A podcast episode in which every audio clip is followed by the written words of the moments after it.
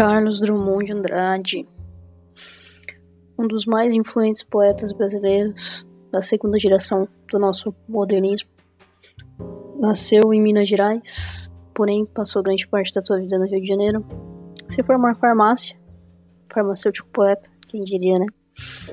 Se casou, foi pai de dois filhos, um dos quais uh, viveu apenas meia hora, ao qual foi dedicado o poema O que Viveu Meia Hora.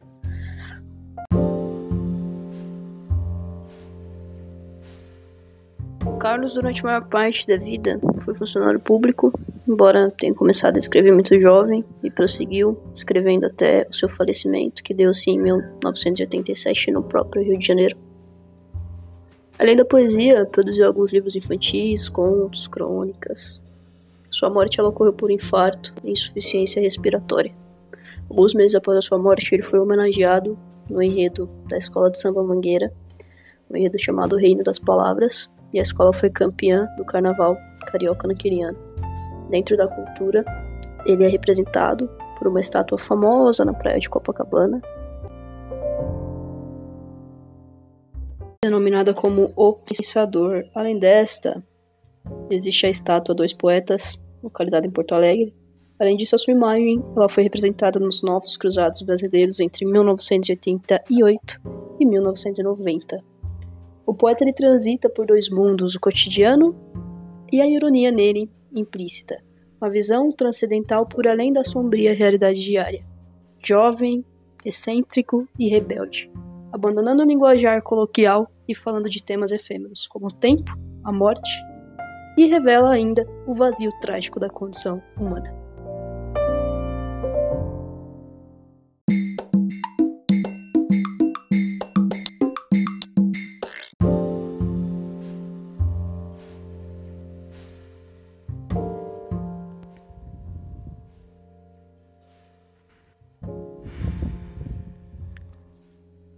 Não se mate. Carlos, sossegue. O amor é isso que você está vendo. Hoje beija, amanhã não beija. Depois de amanhã é domingo e segunda-feira ninguém sabe o que será. Inútil você resistir ou mesmo suicidar-se. Não se mate, não se mate.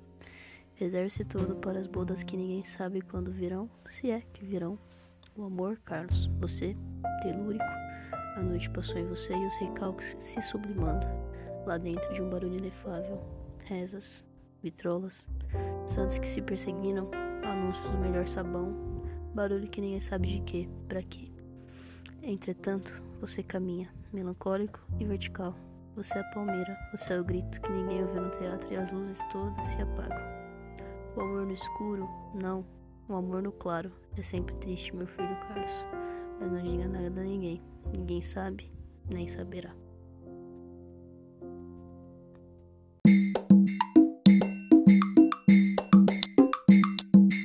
E viveu meia hora. Nascer para não viver, só para ocupar estrito espaço numerado ao sol e chuva, que meticulosamente vai delineando o número enquanto o nome se autocorroendo na terra, nos arquivos, na mente volúvel cansada, até que um dia trilhões de milésimos antes do juízo final, não reste em qualquer átomo nada além de uma hipótese de existência.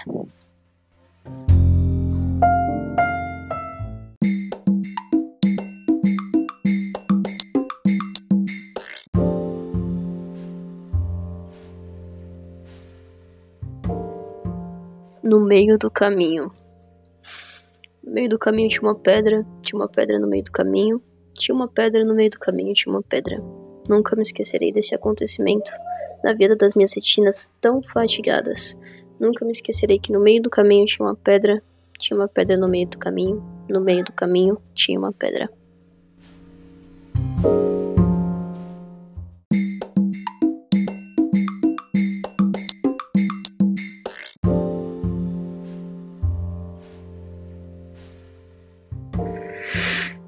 Bom, por hoje é só. A gente vai usar esse espaço aqui para que a gente fale sobre poetas, sobre poesias, sobre poemas, sobre amores, sobre desamores. Não usei esse espaço para falar de mim, eu acho que é o que menos importa. A gente precisa focar um pouquinho aí no que é realmente válido, porque a vida passa no piscar de olhos.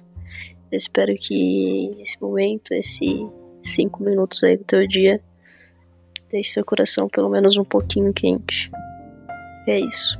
Obrigado por terem ouvido.